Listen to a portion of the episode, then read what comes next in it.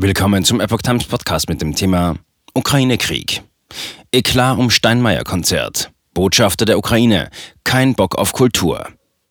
Ein Artikel von Epoch Times vom 27. März 2022. Ein Konzert für die Ukraine mit russischen Musikern? Für den ukrainischen Botschafter ein Affront. Während in der Ukraine russische Bomben fallen, habe er keinen Bock an großer russischer Kultur, stellte er gegenüber dem Bundespräsidenten Frank-Walter Steinmeier klar. Ein Solidaritätskonzert für die Ukraine im Amtssitz von Bundespräsident Frank-Walter Steinmeier am Sonntag ist von einem Boykott und scharfer Kritik des ukrainischen Botschafters Andriy Melnik überschattet worden. Melnik nannte die Auswahl ausschließlich russischer Solisten für das Konzert der Berliner Philharmoniker einen Affront. Die Berliner Symphoniker spielten in dem auch live übertragenen Konzert mit Musikern und Musikerinnen auch aus der Ukraine, aus Russland, Belarus und Deutschland gemeinsam Stücke ukrainischer, russischer und polnischer Komponisten. Melnik hatte eine Einladung zu dem Konzert abgelehnt.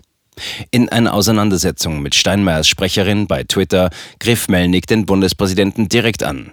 Mein lieber Gott, wieso fällt es dem Bundespräsidenten so schwer zu erkennen, dass solange russische Bomben auf Städte fallen und tausende Zivilisten Tag und Nacht ermordet werden, wir Ukrainer keinen Bock auf große russische Kultur haben? Basta, schrieb Melnik in einer Reaktion auf Steinmeiers Sprecherin Kerstin Gammelin.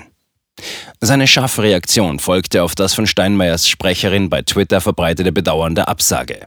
Gamenin schrieb, dass im Zentrum des Konzertprogramms der ukrainische Komponist Valentin Silvestrov gestellt worden sei, der mit 84 Jahren selbst aus der Ukraine habe fliehen müssen, in Berlin Zuflucht gefunden habe und als Gast Steinmeiers bei dem Konzert gespielt habe. Zudem seien mit Ole Kurotschkin und Olena Zurkan weitere ukrainische Musiker beteiligt gewesen. Steinmeier kündigt härtere Tage für Deutschland an.